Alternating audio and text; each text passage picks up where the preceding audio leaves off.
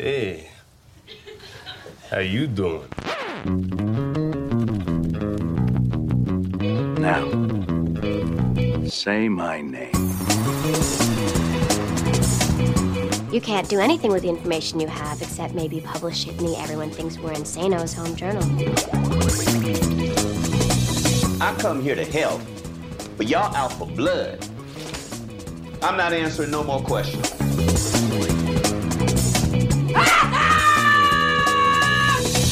Salut à toutes, salut à tous, bienvenue dans cet épisode 54 d'un épisode et j'arrête, le podcast 100% série de l'Association française des critiques de séries, l'ACS, en partenariat avec Binge Audio. Nous sommes ensemble pour une demi-heure de débat critique sans filtre, sans censure, sans pression, mais avec les bulles quand même, et avec cette joie journalistique dont je vous rabats les oreilles depuis le début, et qui n'est pas si simple à tenir tous les jours.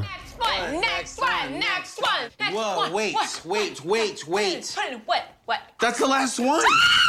Pierre Langlais de Télérama pour vous servir et avec autour de la table cette semaine Charlotte Bloom d'OCS, coucou Charlotte. Salut. Renan Cro de Cinématiseur, salut Renan. Salut Pierre. Et Sylvain Trinel d'IGN, euh, hello Sylvain. Bonjour. Au menu de cette émission, une histoire vraie, celle du succès des True Crime, séries dramatiques et séries documentaires, ou devrais-je dire l'inverse, qui cartonnent depuis trois saisons outre-Atlantique. De quoi The Jinx et Making a Murderer sont-elles le symptôme? Pourquoi sont-elles plus que des documentaires à rallonge Que gagne la fiction quand elle s'inspire du réel, de Law and Order à American Crime Story? Et on en discute tout de suite dans un épisode et j'arrête.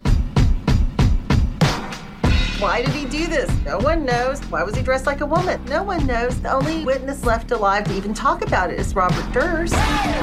We had very compelling evidence. This case was not investigated the way it should have been. A lot of smoke doesn't necessarily mean fire, but I think there's a lot of smoke here. Not tell the whole truth. Nobody tells the whole truth. Un extrait de La Guiche de The Jinx pour entamer cette discussion, logiquement avec le côté documentaire de notre sujet. The Jinx, une série documentaire sur Robert Durst, c'est le monsieur qu'on a entendu à la fin avec sa voix si joyeuse, riche héritier américain suspect dans trois affaires de meurtre, phénomène médiatique, donc que ce Jinx, lors de sa diffusion sur HBO début 2015, est sans doute point de départ de l'explosion de cette mode du true crime. On va en, parler. Qu'est-ce qu'a changé de Jinx? Pourquoi semble-t-il qu'il y a au pire, qu'il a au pire, relancé ce genre qui date d'il y a bien plus longtemps Je pense notamment, pour ne pas remonter plus haut, à The Staircase, soupçon de Jean-Xavier de Lestrade qu'on a tendance à oublier dans cette discussion. Chers amis, partons donc de là, The Jinx. Renan. Hum, J'ai l'impression qu'en fait, avec The Jinx, on est allé. En fait, on, on était presque au début du, du côté presque du biopic qui bizarrement il y avait une espèce de truc de fascination sur un personnage et que la réalité et la fiction se sont mélangées et c'est ça qui a fasciné parce qu'en fait tu- le, le- le- le true crime ce qui est intéressant c'est pas le mot crime c'est le mot true en fait c'est Vrai pour le j'ai un pas. accent Ouais. anglais déglingo. Euh, Il y, a, y a vraiment, je pense, un truc sur la vérité, la véracité. Le c'est tellement vrai que tu vas pas le croire, qui à mon avis c'est ancré avec The Jinx et qui va euh, irriguer tout ce qu'il y a même aujourd'hui. C'est-à-dire que toutes les fictions dont on va parler un peu plus tard, elles s'articulent autour de l'idée que c'est tellement incroyable que tu vas pas croire que c'est vrai. Charlotte. Euh, Non seulement ça, mais euh, peut-être moins sur The Jinx. Enfin, nous, après, c'est la dans la culture américaine, c'était un nom qui était connu, mais c'est tu crois que tu connais l'histoire, mais tu ne la connais pas. On va te la raconter mieux que, et ça marche encore mieux après avec O.J. Simpson dans American Crime Story. C'est euh, tout ce que tu savais jusqu'à présent est faux. Je sais mieux que toi. Tu vas voir, moi, il m'a raconté. Bon, là, en l'occurrence, effectivement, enfin, ce qui est encore plus dingue dans cette histoire de Robert Durst, c'est que c'est lui qui a, qui a demandé à ce que ce documentaire existe. Parce qu'il y avait un film à la base. Exactement, qui a contacté le réalisateur de ce film en disant Salut, tu me racontes trop bien, tu veux pas venir que je te parle pendant deux semaines de moi-même? Et qui finalement a été complètement pris au piège par ce documentaire. C'est Poucavé lui-même. J'adore. Alors, comment définir le true crime? Parce qu'on a commencé à jeter ici et là des, éléments- de définition, mais Sylvain, c'est quoi le true crime très concrètement, sans se prendre la tête? Oh là là, et ben du coup c'est partir d'un phénomène, euh, avec lequel on va un peu romancer, euh, notamment les personnages, euh, pour plaire à l'opinion publique. À l'opinion publique Oui, parce que du coup, c'est c'est l'image qu'elle va se faire du personnage. On va vraiment la retrouver avec O.J. Simpson, justement. Pour moi, c'est ça. C'est ils ont suffisamment romancé le personnage pour que l'opinion publique américaine retrouve celle, celui que- que- qu'elle avait imaginé. Alors là, on est dans la fiction, dans le documentaire d'abord. Mais en fait, je crois que c'est un procédé d'historien, en fait, le true crime. C'est-à-dire de raconter des histoires avec un petit H pour raconter l'histoire avec un grand H. C'est-à-dire, j'ai beaucoup de variations de lettres dans ma phrase. Mais il y a cette idée qu'il il faut, en fait, raconter ce qui s'est passé. Et il faut raconter. C'est-à-dire que, non pas il faut exposer les faits, il faut raconter, c'est-à-dire mettre des liens, creuser, montrer qu'il y a de la narration en fait. Et ça, c'est le travail de l'historien. Et la série télévisée, elle, elle, elle est passée par là. Et en fait, celui qui est passé entre deux, c'est le journaliste. Le journaliste, Voilà. il est entre le scénariste et l'historien. Et j'allais dire justement que ce true crime, c'est une vision très américaine du journalisme qui est dans le storytelling. Qui est Truman dans le- Capote, Voilà. 203. Oui, Voilà, littérature même. Ce qui, qui- qui est d'ailleurs l'ancêtre, enfin, non seulement de la télévision, de la série télé, mais aussi du true crime. Bien sûr. C'est ce que j'allais dire. C'est Il m'a piqué mon truc, je crois Ah, qu'il dit désolé. I read my mind. Désolé. Alors, quelle, série, quelle différence entre une série documentaire comme on en voit depuis des décennies à la télé et ce true crime? Dire quand même que c'est un, c'est un étiquette, une étiquette qu'on va vite coller à tout et n'importe quoi, sachant que quand même des séries documentaires qui nous racontaient des histoires de meurtre et tout, c'est pas nouveau. Sauf que c'est la manière de le raconter. C'est-à-dire qu'avant, vous aviez un documentaire sur euh, la mort de Staline ou euh, je sais pas quoi, euh, Al Capone, d'accord? Sauf et c'était raconté. Vous aviez des chants contre chants avec des historiens souvent qui sentaient pas très très bons, qui racontaient des histoires. Et, Renan, le seul critique qui sent sa télévision. Mais exact- non, mais on se disait que ces gens-là n'avaient pas vu la lumière du jour depuis très longtemps, par exemple. Et on va, on va. Je t'ai vu dans un docu la semaine dernière, t'étais super bien. Mais oui, c'est vrai. J'ai pas vu la lumière du jour depuis très longtemps. Et en fait, on, on a rajeuni ça par des procédés en fait de scénario, c'est-à-dire avec des cliffhangers, avec des twists, avec des révélations, avec des tatatam. Des un tatatam, c'est pas Renault, c'est tatatam, tu vois. tata- Renan. Oui, voilà, c'est voilà, c'est ça. Donc avec des effets qui produisent sur le spectateur une sensation de fiction.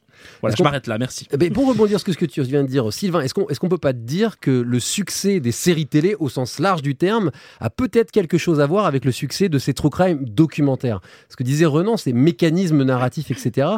Est-ce que finalement, les fans de séries ne vont pas voir ces trucs-là comme ils iraient voir des fictions?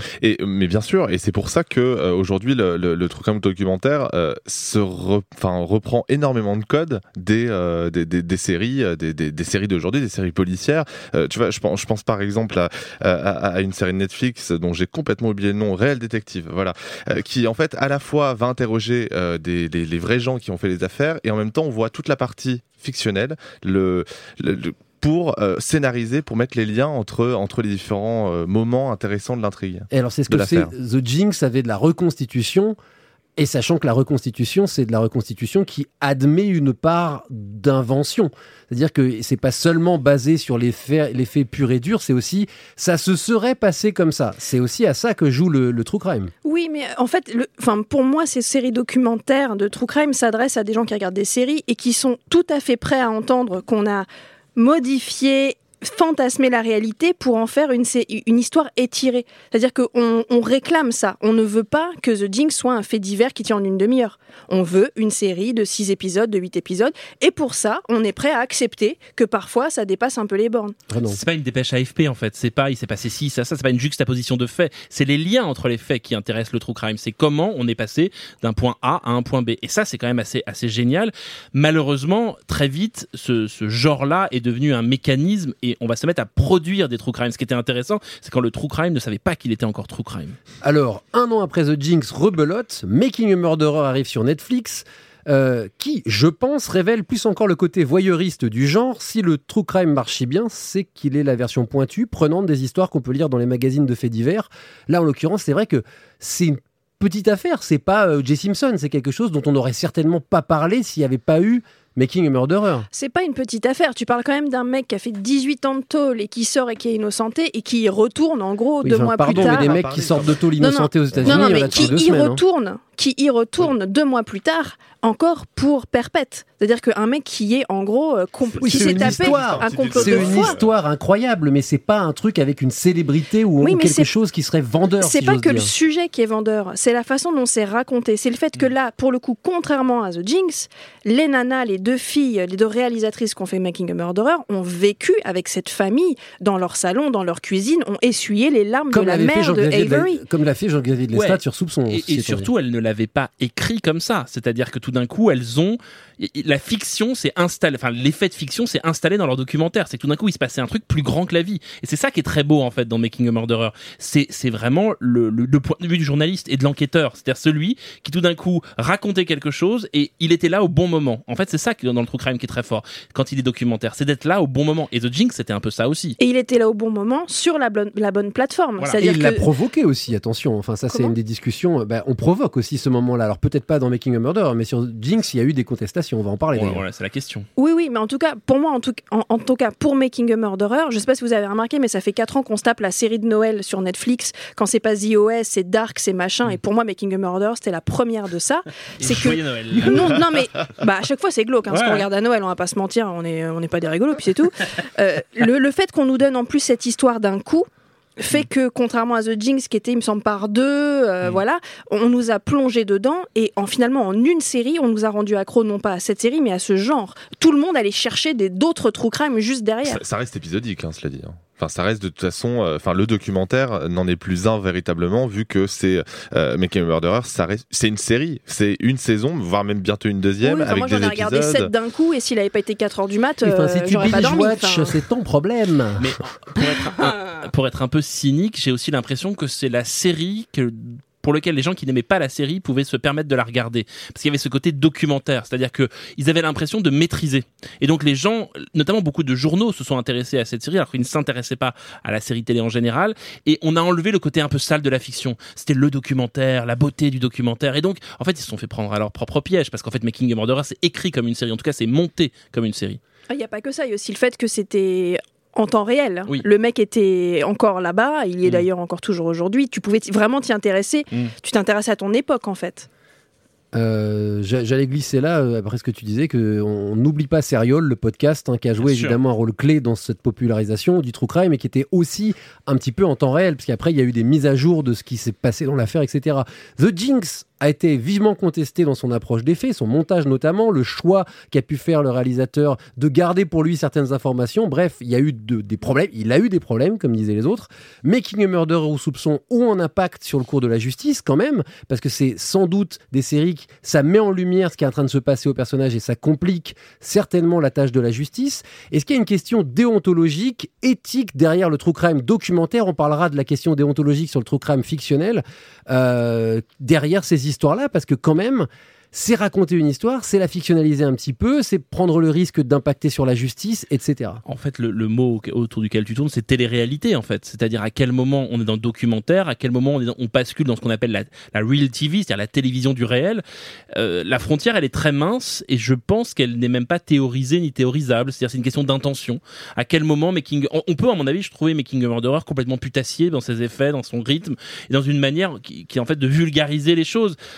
De la même manière qu'à l'époque de 200 froid de Truman Capote, certains trouvaient ça absolument abject, la manière dont il avait de se contenter du réel. Ça, c'est une question d'approche très personnelle. Je pense qu'on ne peut pas en parler au- en termes d'œuvre. C'est une manière dont on reçoit l'œuvre. Non, non, je veux dire, ce que, ce qu'on le, le problème de The Jinx, c'était que effectivement, il y a des informations qui ont été retenues parce que le mec voulait faire un effet avec sa diffusion.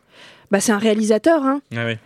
C'est comme, euh, comme euh, il a sorti un film dans sa tête, euh, Pépère. Sauf que c'est une affaire de justice, c'est là que oui, mais c'est là qu'on sort du documentaire et qu'on est dans une docu-fiction, en fait. C'est la même problématique avec Maggie Murder, c'est que du coup, elle, effectivement, elle s'attendait pas à avoir ça, mais au final, elles l'ont monté comme ça. Oui. Donc la, la- la problématique est quand même, euh, pour moi, perturbante. Oui, c'est du divertissement, faut pas oublier, c'est HBO et Netflix, hein, c'est pas. euh, Ils sont là pour faire de pas l'argent aussi, Times. enfin, C'est faut pas le New York rêver. Times, ouais. You've presented a defense that is based completely on lies and deceptions. Just teasing the public, the media, by throwing them bits of the tapes. Inflaming the public's passions in an attempt to exert political pressure over his honor. In an attempt to pressure the court into admitting in the Furman tapes. Mr. Darden. This case is a circus. And the defense has made it into a circus. And the court has allowed them to walk Mr. all Darden, over you are close to being held in contempt. well, I should be held in contempt. Jesus. There's nothing funny here. La question éthique se pose aussi évidemment avec le true crime de fiction, on va en parler. On vient d'entendre une scène de la géniale The People versus O.J. Simpson, euh, mais American Crime Story a aussi été contesté, plus encore sa saison 2 sur le meurtre de Gianni Versace. Versace pardon. Euh, le true crime est une forme de journalisme en documentaire, mais aussi en fiction finalement. Euh, est-ce qu'il faut rester objectif ou est-ce que justement, en fiction, on a le droit de ne pas être objectif et du coup de balayer les accusations qui peuvent être portées contre telle ou telle série, de ne pas euh, montrer la réalité? Je pense que c'est une question d'esthétique, de rapport esthétique à sa série. C'est-à-dire, tu prends l'exemple de Ryan Murphy. Je pense que Ryan Murphy, c'est tellement un festival de la perruque que je pense que le public voit bien le, le la frontière entre le vrai et le faux. Et c'est d'ailleurs c'est ce qui l'intéresse. C'est quand il choisit O.J. Simpson, quand il, quand il choisit Gianni Versace, ce sont des choses qui ont été extrêmement documentées par des images qui existent. Et ce qui l'intéresse, c'est la reproduction de ces images-là et la distance. Donc on est presque pas Surtout du tout Simpson, Versace, il y a quand même un peu moins d'images et c'est justement ce que conteste la famille, c'est que, la vision par est exemple, contestable. Versace, le personnage n'est qu'une image en fait, et c'est ça qu'il raconte. C'est-à-dire comment c'est un monde d'images. D'ailleurs, c'est pour ça que la série, la saison 2, à mon avis, marche moins bien. C'est que le sujet est moins fort pour ça. Donc, je pense que le public ne va pas, enfin, on ne va pas voir les séries de Ryan Murphy dans un rapport, à mon avis, de, de documentation et de se dire ah donc ça s'est passé comme ça. On est plutôt dans une forme de grand livre d'images et de questionnement ironique par rapport à l'Amérique. Ça, c'est un rapport esthétique. Après, la question est qu'est-ce qui se passe quand on fait ce type de série-là et quand, quand on la souhaite réaliste. Et là, je pense qu'il y a un problème. Il y a un danger presque. Alors il y a souvent un carton, hein, cette, cette, cette série est euh, inspirée de Mmh. faits réels. Enfin bref, ce carton est toujours là pour des raisons légales très certainement. Charlotte, il y a, il y a quand même une ambiguïté de ce genre de série. Oui, mais moi, je, pense vraiment que, prenons le cas O.J. Simpson, ce qu'on qu'on cherche quand on regarde euh, cette série-là, c'est pas la vérité exacte de ce qui s'est raconté dans les coulisses de. On sait très bien qu'on ne saura pas, en fait. C'est une histoire qui date, et on, si on, a, on ne sait pas jusqu'à présent, c'est pas Ryan Murphy, le tout-puissant, qui a trouvé toutes les réponses. En revanche, ce qu'il fait, c'est qu'il nous installe euh, dans le tribunal et qui nous explique les rouages de la justice. Il nous explique comment on constitue un jury. Euh, il nous explique euh, comme c'est dur pour l'avocate euh, de se prendre des choses dans les tabloïds. Il nous, il nous raconte des choses qui ne sont pas exactement les mots qui se sont dits, mais en tout cas qui sont toutes les étapes et tout ce, qui, tout ce que nous n'avons pas vu. Mais ça, Moi, on, je- le voit je- déjà, on voit déjà dans les séries judiciaires. oui, mais il y a des gens qui ne vont, qui n'ont pas envie. En même temps qu'il y a eu euh, la série de J. Simpson, il y a eu le documentaire sur Roger qui est passé sur Arte qui a gagné l'Oscar. Il y a des gens qui sont pas. euh, si tu veux, pour moi, la fiction, c'est aussi une façon pour les gens qui s'intéressent à ce procès et qui sont pas capables de se mater 6 heures de docu-social, d'émeutes Oui, et sans, trucs sans comme pour ça. autant partir dans le docu, euh, voilà, les séries, euh, les séries judiciaires, euh, New York Police Judiciaire par exemple, on voit la constitution d'un Alors jury. on va en parler justement parce que c'est un peu un des ancêtres du true crime. Donc pour le coup, tu prends un exemple euh, Sauf Oui, que, sauf que je, parce que c'est adapté de faits divers. je pense que la distance, encore une fois, elle est esthétique. C'est-à-dire que dans, chez Dick Wolf, on est dans une sorte de, c'est, c'est bam dans ta gueule. C'est-à-dire, c'est comme ça que ça C'est marche. bam bam dans ta gueule. C'est bam bam dans ta Et il gueule. n'y a si pas d'esthétique. Et il n'y a pas d'esthétique, c'est-à-dire que c'est la réalité brute et on vous explique. Enfin, en gros, c'est une manière de dire voilà ce qui se passe en bas de ta rue.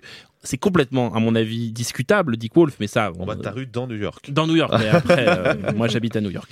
Euh, et- et C'est je- gentil d'être venu Ben, d'ailleurs. je hein. fais un aller-retour euh, Mm, mm. pour tes beaux yeux, Pierre. C'est gentil. Euh, donc en fait, je pense qu'il y a un côté voyeuriste chez Dick Wolf, alors que chez Ryan Murphy, qui semblerait être plus voyeuriste, il y a effectivement, je pense, un côté très pédagogique et un côté très ironique aussi sur le système, sur le fonctionnement de l'Amérique, qui je pense. American Oui, Crime, la fiction, aussi. la fiction permet un recul. Euh, Oui. Ça, ça c'est c'est- c'est Mais je pense que Dick Wolf n'a aucun recul. Mais est-ce qu'il n'y a pas une envie aussi de, réécrire un peu l'histoire voire d'imaginer la fin? Je pense à une nouvelle anthologie de True Crime qui vient de commencer sur USA qui s'appelle Unsolved, dont la première saison s'intéresse au meurtre de Biggie et en une moindre mesure, mais quand même au meurtre de Tupac Shakur, euh, dont on ne sait toujours pas qui sont les, les responsables.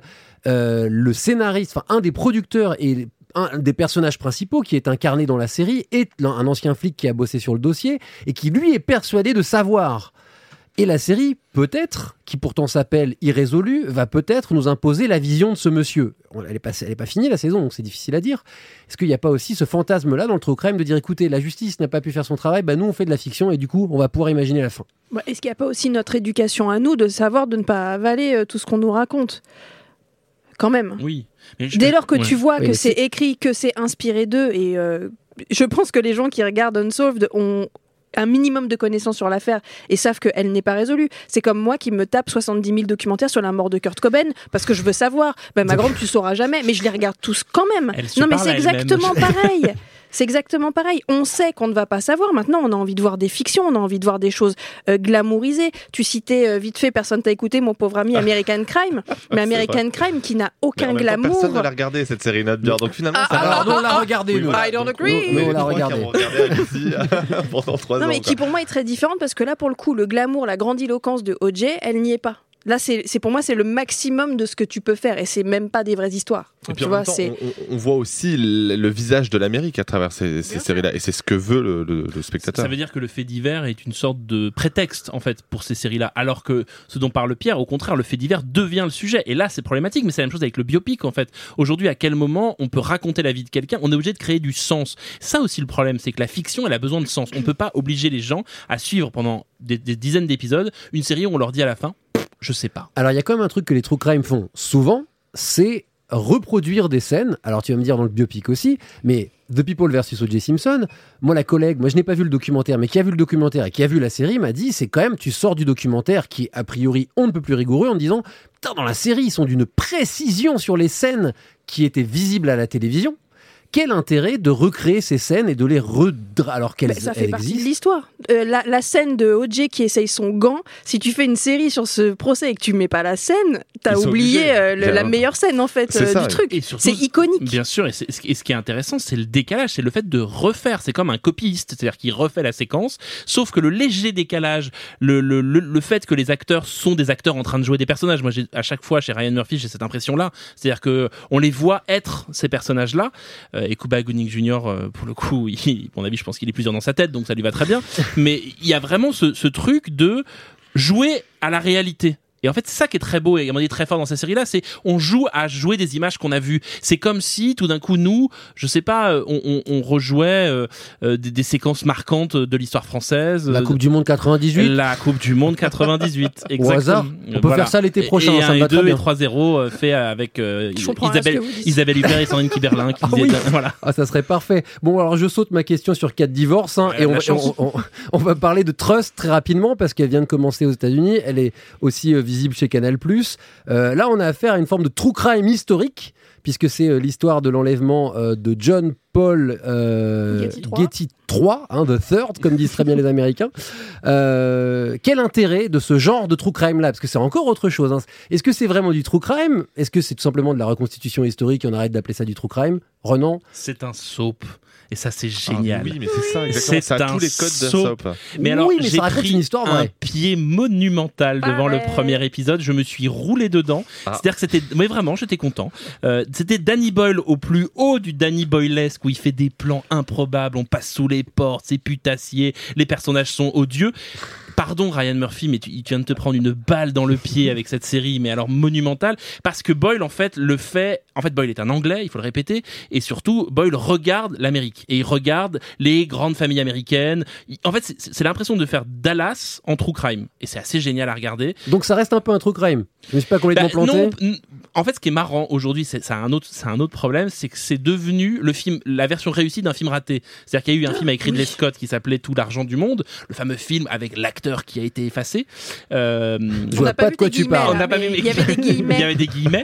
Euh, et, et en fait, ce qui est génial, c'est que vous voyez la série, vous vous dites ah mais donc c'était ça en fait le film de Ridley Scott, c'est dont ça ça parlait. C'est vraiment génial. Trust, vraiment si- si- s'ils arrivent à tenir tout le long ça. On va avoir une sorte de portrait dégénéré de l'Amérique et surtout du, du filmé avec euh, l'élégance que ça Ce doit que avoir. fait un peu le true crime aussi, ce portrait Bien sûr. dégénéré de, la, dégénéré de l'Amérique, c'est ce que peut faire aussi le true In crime. the criminal justice system, the people are represented by two separate yet equally important groups the police who investigate crime and the district attorneys who prosecute the offenders. These are their stories. Ah, ting ting L'intro d'un des ancêtres du true crime, on en a parlé un petit peu tout à l'heure, Law and Order, son créateur Dick Wolf lit les pages, faits divers des, des tabloïds et en tire des histoires plus ou moins fidèles à la réalité. Le true crime de fiction n'est-il pas finalement un bon vieux polar qui prend appui sur la réalité? On s'excite tous pour pas grand-chose. Ah, s'y Ah, comment je pète l'ambiance. Oh et je fais ça et je déteste Law and Order. T'imagines les gens qui aiment? Non mais c'est vrai, est-ce que Ah, finalement c'est pas... Dieu sait que moi ça me choque. Est-ce que c'est pas un bon vieux polar On s'appuie sur un fait réel et on... non, c'est plus non, que parce qu'il y a quand même cette, euh, cette dimension entre guillemets documentaire. Il y a quand même quelque chose d'extrêmement raconté. Enfin, il y a, je crois qu'il y a rien de plus à poil et, et- et non raconté que Law and Order. Enfin, on dirait un pauvre machin écrit par ma, ma mamie. Et Dieu sait que j'aime C'est ma des gens mamie, qui mais bossent. je veux C'est des gens qui Je- bossent. Tu regardes je- je pas Law and. Order comme tu regardes d'ailleurs Law and Order True Crime? Ils vrai. ont fait, ils ont fait leur propre. Parce que évidemment, un truc qui marche vite, j'y vais tout de suite. Mais tu vois, pour moi, Law and Order True Crime, il n'y a pas la forme, mais le fond est là et l'histoire est tellement dingue que j'ai trouvé ça nul, mais j'ai regardé jusqu'au bout juste pour sa- connaître cette histoire que je ne connaissais pas. Et pour moi, c'est aussi sur ça la un page truc. Wikipédia, c'est plus rapide. Non mais toi, t'as, t'as- toi, t'as pas de rêve en toi.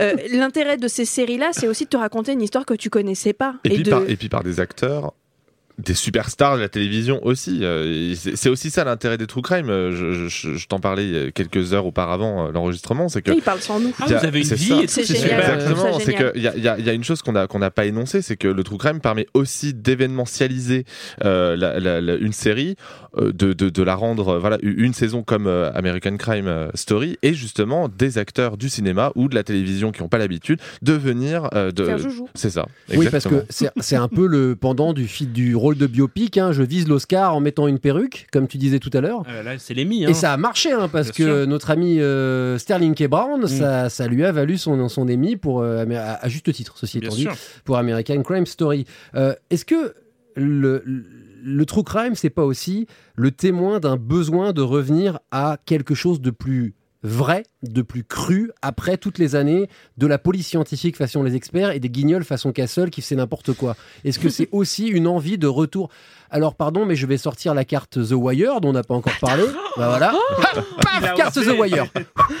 C'est- C'était aussi une forme d'hyper-réalisme. Ouais, ouais, et c'est même, c'était même, elle a créé l'hyper-réalisme et elle l'a enterré. C'est-à-dire que après The Wire, je pense qu'on peut difficilement être dans l'hyper-réalisme. D'ailleurs pour ça. American Crime. Voilà, on va Bah, la sortir. sauf- Qui est un peu romancé. Qui est un voilà, peu qui, quand même, et, et qui a quand même quelques touches de soap, quelques, quelques manières d'écriture pour euh, romancer tout ça. C'est pour ça que je trouve, je trouve qu'effectivement le contre-pied de, de Ryan Murphy et donc de Danny Boyle maintenant avec Trust, c'est d'aller dans l'hyper-stylisation. Je pense que la question documentaire, dont on parlait au début avec Making a Murderer, elle a enterré l'idée du réalisme et qu'aujourd'hui le public cherche une forme de spectacle. Et donc que ça serait une erreur de refaire une saison à la The People versus O.J. Simpson, c'est-à-dire que le true crime devrait être stylisé comme ça a été le cas dans Versace. Je suis pas d'accord non C'est plus. moi. extrêmement stylisé, O.J. Simpson. hein. C'est vraiment, euh, il y a tout un travail sur l'image, sur la manière de restituer cette époque-là, ce jeu sur ah mais c'est, je connais cet acteur-là, comme tu disais. C'est d'ailleurs, le Under True Crime aussi a un style très très très différent de, des Law and Order. Il y a quand même The Vintage. C'est hein. dégueulasse quand même. hein. non, mais il n'y a pas de mise en scène, tu vois. euh, C'est pas- moins dégueulasse pas que Order. quand tu, tu parlais du Bah, c'est pas vintage. compliqué, pardon. Il y a plus de Excusez-moi, budget. euh, excuse-moi Pipo et Mario. Donc le, le vintage, Excuse you? le vintage aujourd'hui, c'est très à la mode pour justement donner la sensation de comprendre l'Amérique. Et je pense que c'est ça, c'est true crime aujourd'hui. Après, on n'a pas parlé du true crime qui me semble être le plus drôle et le meilleur et celui qui a le mieux raconté le true crime, American Vandal. Oui, alors là, c'était ma question. donc Oh là deux la questions. transition Bah, donc, euh, là, tu me-. Et ben, ça Tu me- un, un- Tu un- me sautes une question. ça s'appelle un aguichage, exactement. C'est un aguichage, on va en parler tout de suite. Ceci étant dit, on a déjà beaucoup dit l'importance sociétale du true crime et de ce que ça pouvait dire de l'Amérique, mais quand même, euh, il y, a, il y a quand même de, simplement d'un- point de vue des mots choisis, le nombre de séries qui s'appellent True quelque chose, évidemment. True Et- Calling, et- par exemple, et voilà. n'est pas du tout. Oui, il y a True Détective, mais qu'est-ce qu'on en dit de True Détective Je suis pas sûr que ce soit très true comme série finalement. Mais Il faut voir. Parce que c'est quand même poisseux, c'est quand même des flics de base, c'est quand même une histoire à laquelle tu peux croire. Enfin, c'est- je veux dire, c'est pas rarissime des réseaux de, de maboules qui tuent des jeunes filles. hein. Et il y a- On a juste mis le roi en jaune par-dessus pour faire genre. euh, Alors je rêve de ça. Et il y a aussi le mot American qui revient souvent, dont American Vandal. Vas-y, fais-toi plaisir. Est-ce que finalement la comédie, ça peut pas être le meilleur moyen de faire du true crime? American Vandal, pour moi, a enterré ce genre-là. Présente un peu parce que c'est pas très American. Vandal, c'est une série disponible sur Netflix qui est vendue, si on ne connaît pas la série, comme euh, la restitution, c'est un peu un, un, un footage, comme la restitution d'une enquête menée par des collégiens du club vidéo pour savoir qui a dessiné des bits sur les voitures des profs. Donc sujet bite. combien, C'est le Blair Witch de la bite, je ne dirais pas mieux Charlotte, c'est le Blair Witch de la bite. sujet ô combien délicat. Et donc. ce qui est assez, vraiment, c'est hilarant. Moi, c'est le truc qui m'a fait le plus rire l'année dernière. Ça a été diffusé euh, d'ici quoi, début euh, septembre en 2007, je crois que c'est octobre. En septembre, ouais. Ouais. en Ouais. septembre. Mais vraiment, je, je pleurais de rire les Ça a reconstitutions. abusé un peu Je suis un peu récemment chez les Jones, toi, je crois. hein. Euh, c'est abusé. Mm. Les reconstitutions scientifiques pour savoir s'il y avait eu masturbation ou pas, mais chialade, vraiment, je pleurais de rire devant. Surtout, est-ce qu'il y avait des poils, Et, etc. et c'est- c'est Ah vraiment formidable. incroyable. Et ce qui est génial, c'est que l'effet du true crime est raconté dans la série, puisque sans trop vous dévoiler, à un moment, les personnages qui sont qui, qui sont donc euh, suspects de savoir qui a dessiné ce fameux pénis en érection sur les voitures, je parle correctement, et ben à un moment, Merci. on leur diffuse les images et donc ils se voient devenir des personnages de fiction. Et tout d'un coup, la série prend un virage beaucoup plus émotionnel, beaucoup plus nostalgique et dramatique. Et c'est une réflexion sur justement le true crime, c'est-à-dire à quel moment mon histoire, ce que je suis moi, je deviens une créature de, de télévision.